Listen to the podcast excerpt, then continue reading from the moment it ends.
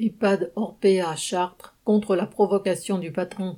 Le 3 juin, les salariés de l'EHPAD Orpea Les Jardins de Chartres se sont mis en grève comme un certain nombre d'autres établissements du groupe à l'échelle du pays. Les banderoles accrochées aux grilles sont vues par de nombreux automobilistes, dont beaucoup klaxonnent en signe de solidarité. La goutte d'eau qui a fait déborder le vase a été l'annonce par la direction de la suppression cette année de la prime d'intéressement, soit environ 750 euros, alors que le groupe ne cesse depuis des années de s'enrichir, sans doute en détournant délibérément des fonds publics.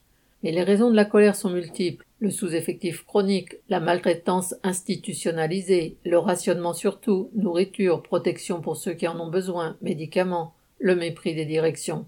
Ainsi le personnel réclame depuis des mois une collation la nuit pour les quelques résidents qui en feraient la demande, sans réponse de la direction. Afin d'assurer tout de même un minimum de bien-être aux résidents, le personnel en est à partager ses repas avec eux. L'EHPAD a aussi fonctionné pendant des mois sans direction, un directeur basé à Orléans passant simplement une fois par semaine. Ce qui prouve d'ailleurs que le personnel est tout à fait capable de faire tourner l'EHPAD tout seul.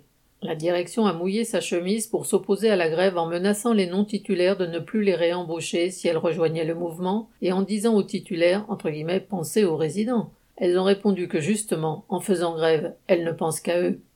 Elles réclament des effectifs et des moyens suffisants pour prendre en charge les résidents correctement, des formations pour les non-titulaires, car le métier de soignant ne s'improvise pas, il s'apprend, et une juste rémunération de leur travail. À l'intérieur de l'établissement, les titulaires en grève et les non-titulaires portant un badge soutien à la grève laissent exploser leur colère, soutenue par les résidents et leurs familles.